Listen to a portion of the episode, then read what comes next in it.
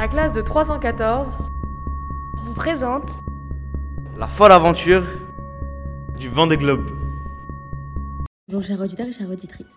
Aujourd'hui sur Radio Loté, nous recevons un invité de marque qui n'est que Michael Desjoyeux. Oui, bonjour Lilia, enchanté, je suis extrêmement heureux d'être ici. Michael a quand même été notre grand champion deux années pour le Vendée Globe. Oui, c'est bien en 2001 et en 2009. Tout à fait. Commençons par nos petites questions si ça ne nous dérange pas. Donc, combien de victoires en tout avez-vous dans votre palmarès? Et qu'est-ce que ça fait d'avoir eu un doublon? J'en compte maintenant un peu plus de 25 ans. Avoir un double est juste impressionnant, même pour moi. Oui, j'imagine. Alors, racontez-nous un peu. Comment était ce premier Vendée Globe? Parce que c'était votre première fois et que ça devait être très nouveau. Eh bien, j'étais sur mon bateau, le PRB, et mon plus grand adversaire était Yves. Yves Parlier. Une grosse catastrophe est d'ailleurs arrivée. Nous étions vers le milieu du parcours quand la bombe, le démarreur de mon moteur, se casse. J'ai dû alors en refabriquer un. Ce qui avait du recul deviendra. Oh oui, vous m'étonnez.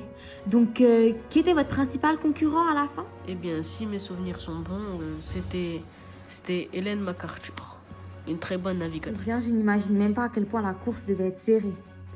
Pour rester dans le thème de votre démarreur, il y a eu un moment, il me semble, où un anticyclone est passé sur vous. Ça devait être horrible. Comment avez-vous... euh, Enfin, qu'est-ce qui s'est passé?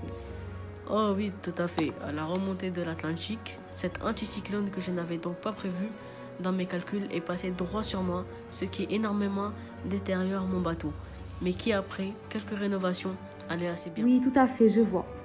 Mais euh, donc, à un moment, un objet a percuté donc l'un de vos plus grands concurrents, qui était Kingfisher. Et donc, est-ce qu'on peut dire que au final, vous devez un peu cette victoire euh, à cet objet? Eh bien oui, mais pourtant je ne le remercie pas, car cela aurait pu être extrêmement dangereux pour lui. Eh bien, quelle aventure folle Je pense que nous avons fait le tour. Vous êtes arrivé le 1er, le 10 février, au Sable d'Olonne, en ayant fait un tour du monde en 93 jours, ce qui est incroyable. Et ce qui vous a permis aussi de faire le nouveau record. Je pense que nous avons à peu près parlé de tout.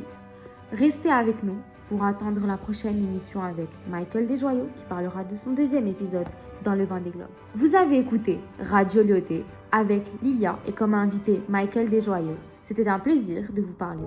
Au revoir. C'était la folle aventure du Vendée Globe sur Radio Loté.